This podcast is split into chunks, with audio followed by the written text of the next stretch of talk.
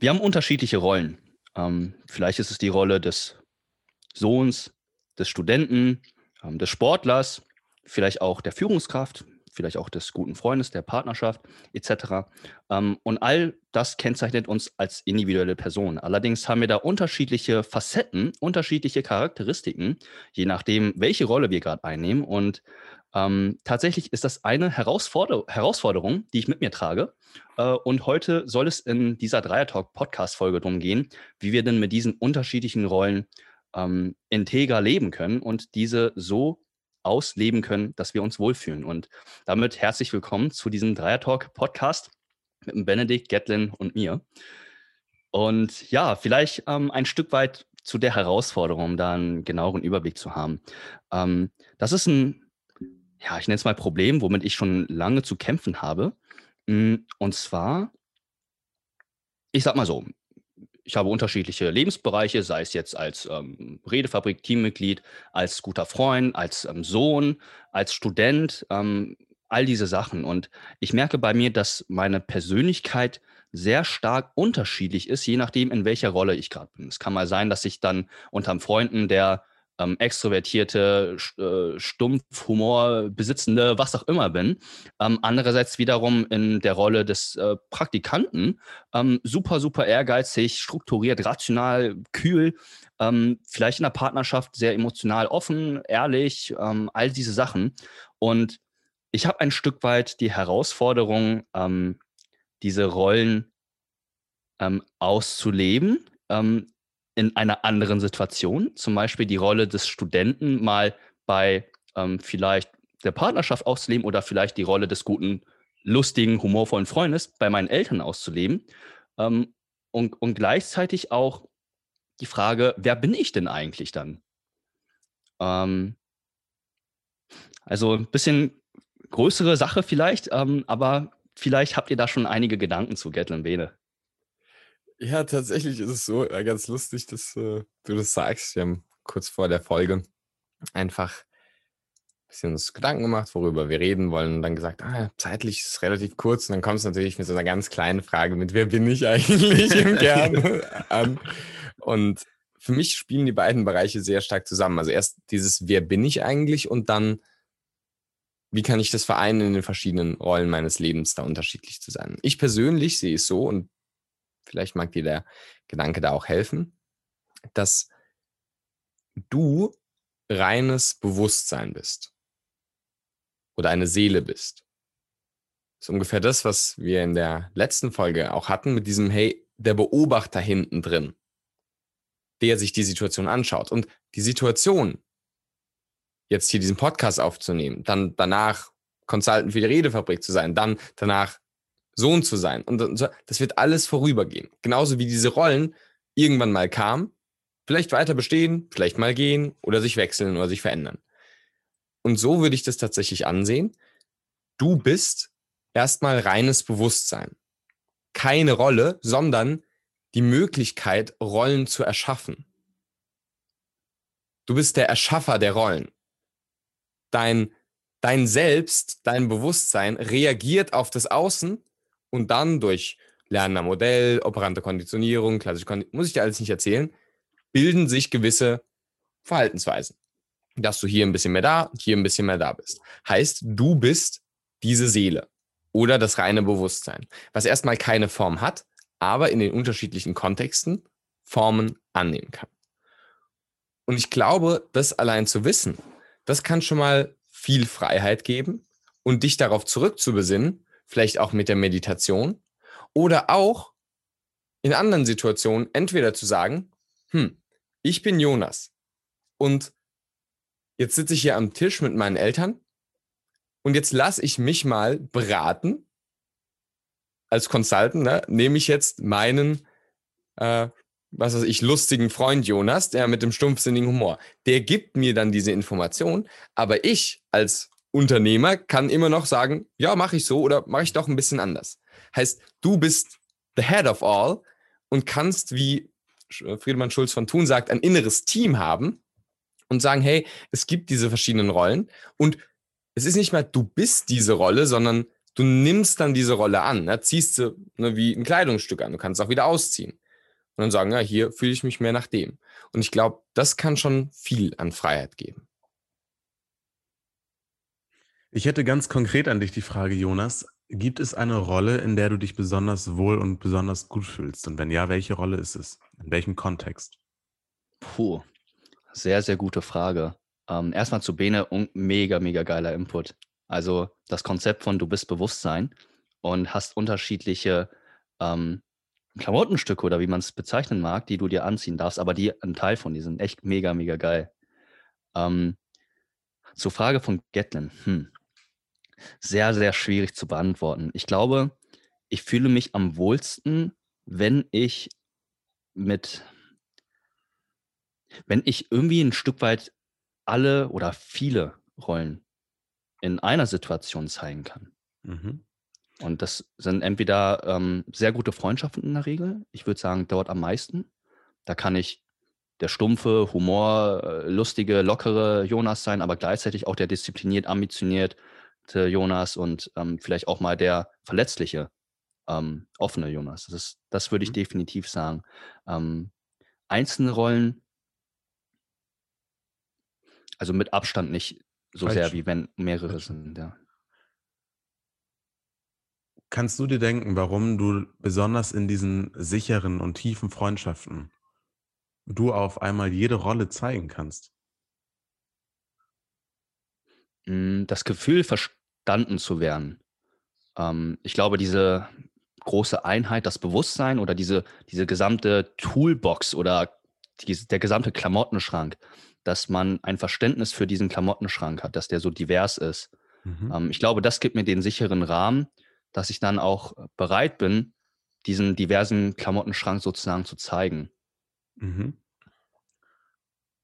Warum hast du Angst davor, dass in den anderen Kontextsituationen die Menschen, die dort sind, nicht dieses Verständnis aufbringen können? Ja, das trifft den Nagel auf den Kopf direkt. Ja, sehr, sehr gute Frage.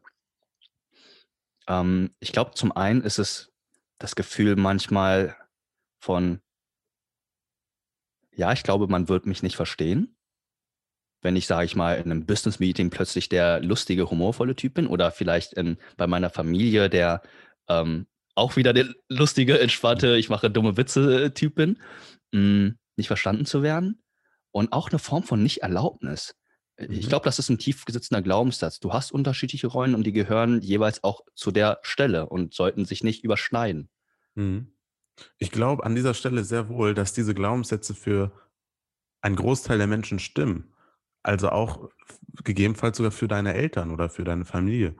Oder auch im Beruflichen. Bei einigen Leuten, hey, das ist doch jetzt hier so ein Meeting, in dem haben wir so und so zu sein. Deswegen verhalte ich mich als Außenstehender, also als Person XY, als ja, dein Kollege, Kollegin, ja auch so.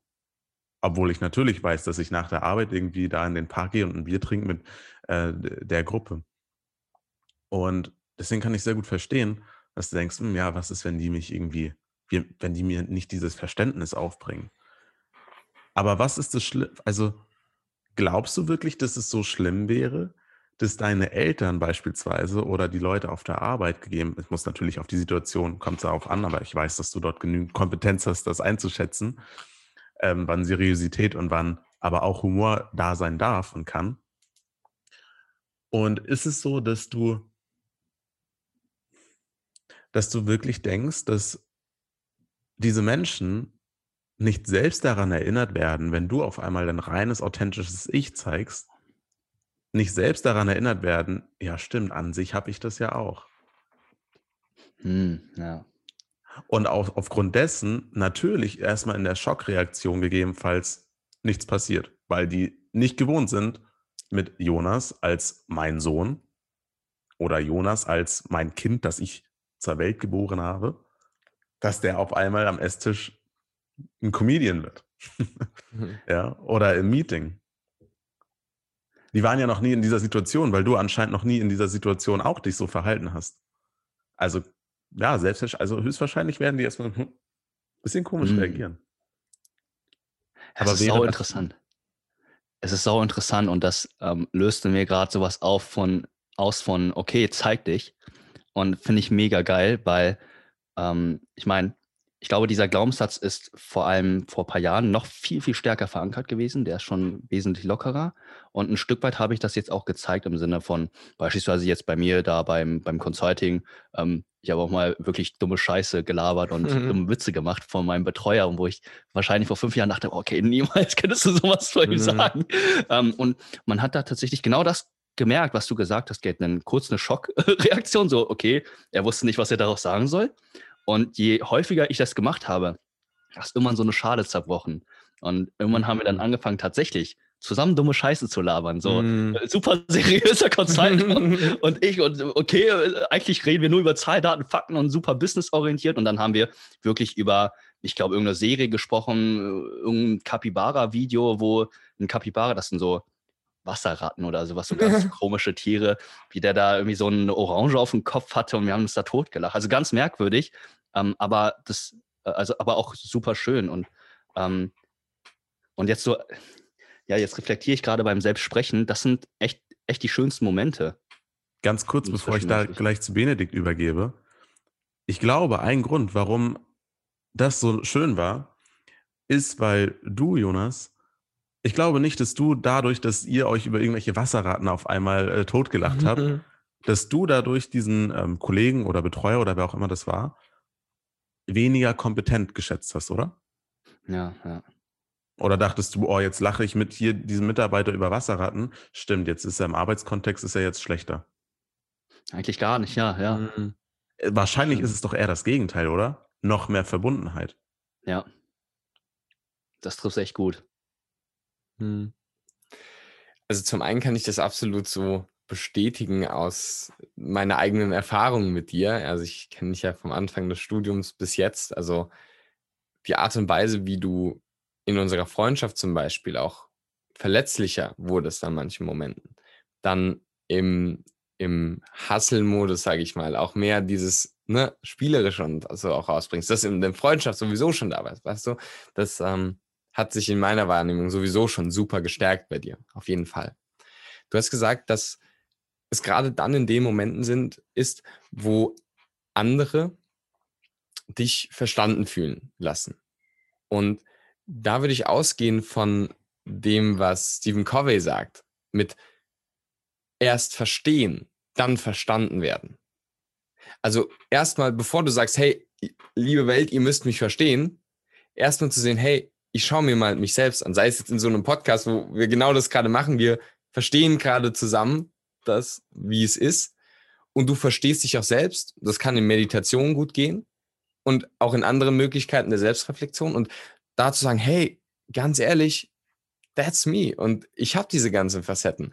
Und sobald du dir selbst dieses Gefühl von verstanden werden gibst, du dir selbst, dann wirst du es auch leichter zeigen können. Hm.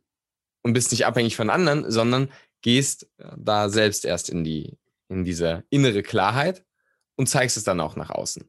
Hm. Natürlich, klar, in den verschiedenen Kontexten etwas unterschiedlich, wenn du es willst, aber einfach zu wissen von, ich kann mir selbst dieses Gefühl von verstanden werden geben, ist, glaube ich, ganz wichtig. Und zu wissen, das ist, hängt dann auch nochmal mit vielen anderen Themen zusammen, dieses, dieses Konzept von, du kannst sagen, es gibt Arbeitszeit und es gibt Freizeit und es gibt Zeit mit Freunden, dann gibt es Beziehungszeit, dann gibt es Me-Time oder du sagst, alles ist Lebenszeit. Hm. Und da dann halt einfach zu sagen, so, okay, und wenn ich jetzt in diesem Business-Meeting sitze,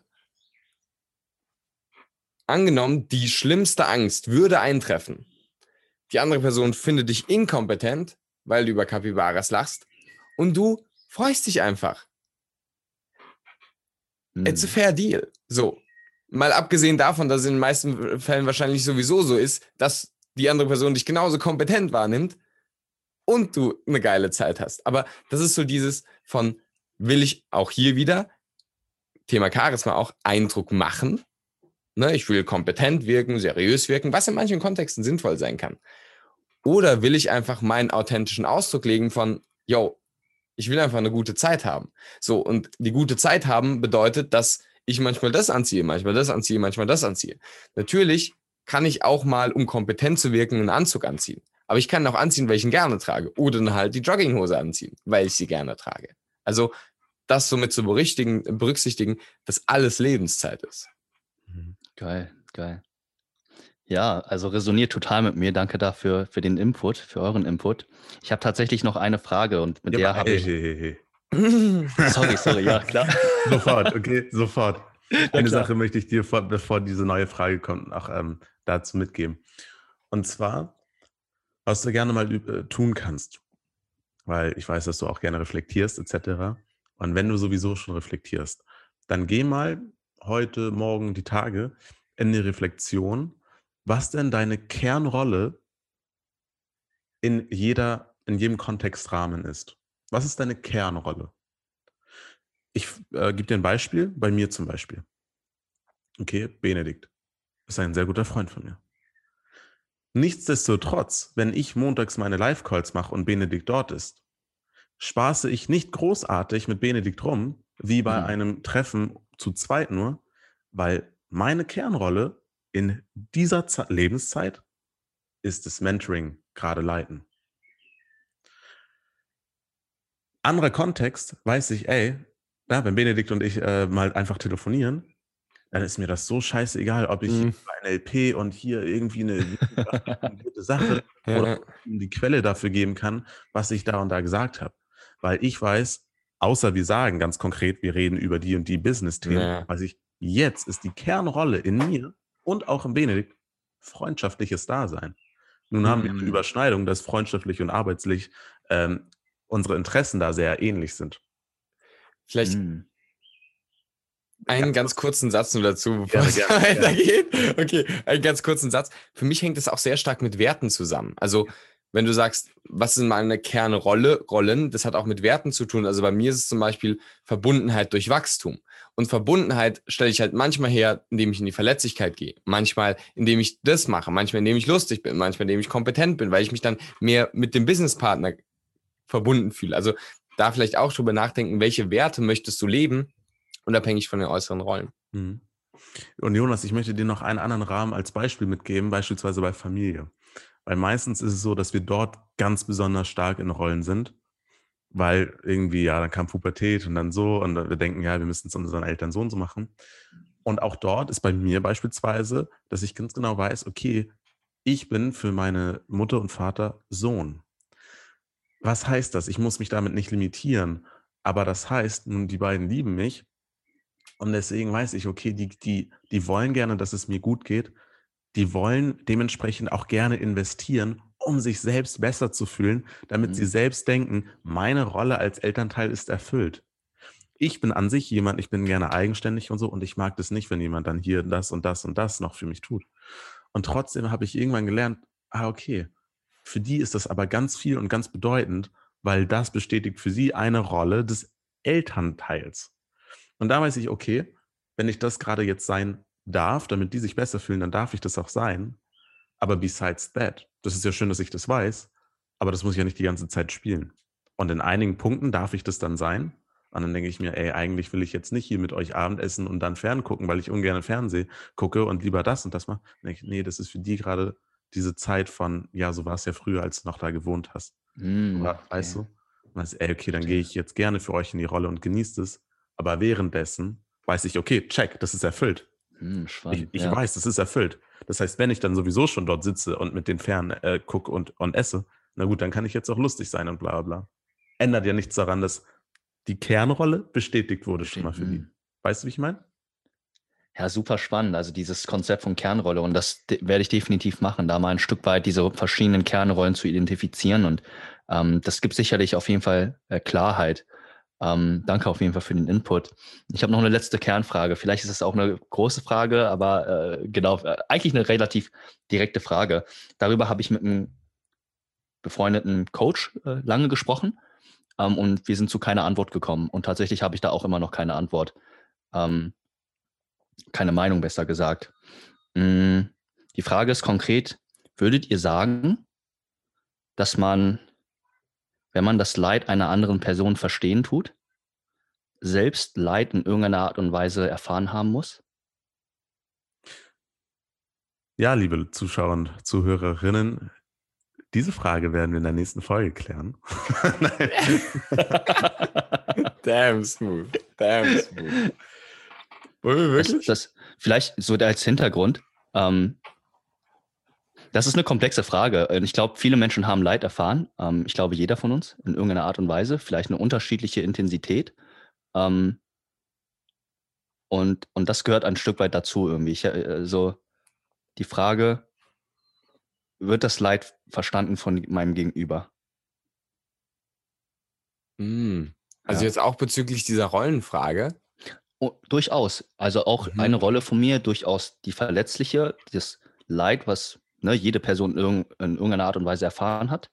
Ähm, ich meine, ich glaube, ihr kennt ja ein Stück weit meine Vergangenheit mhm. und was ich mhm. da gemacht habe, das gehört auf jeden Fall zu mir dazu.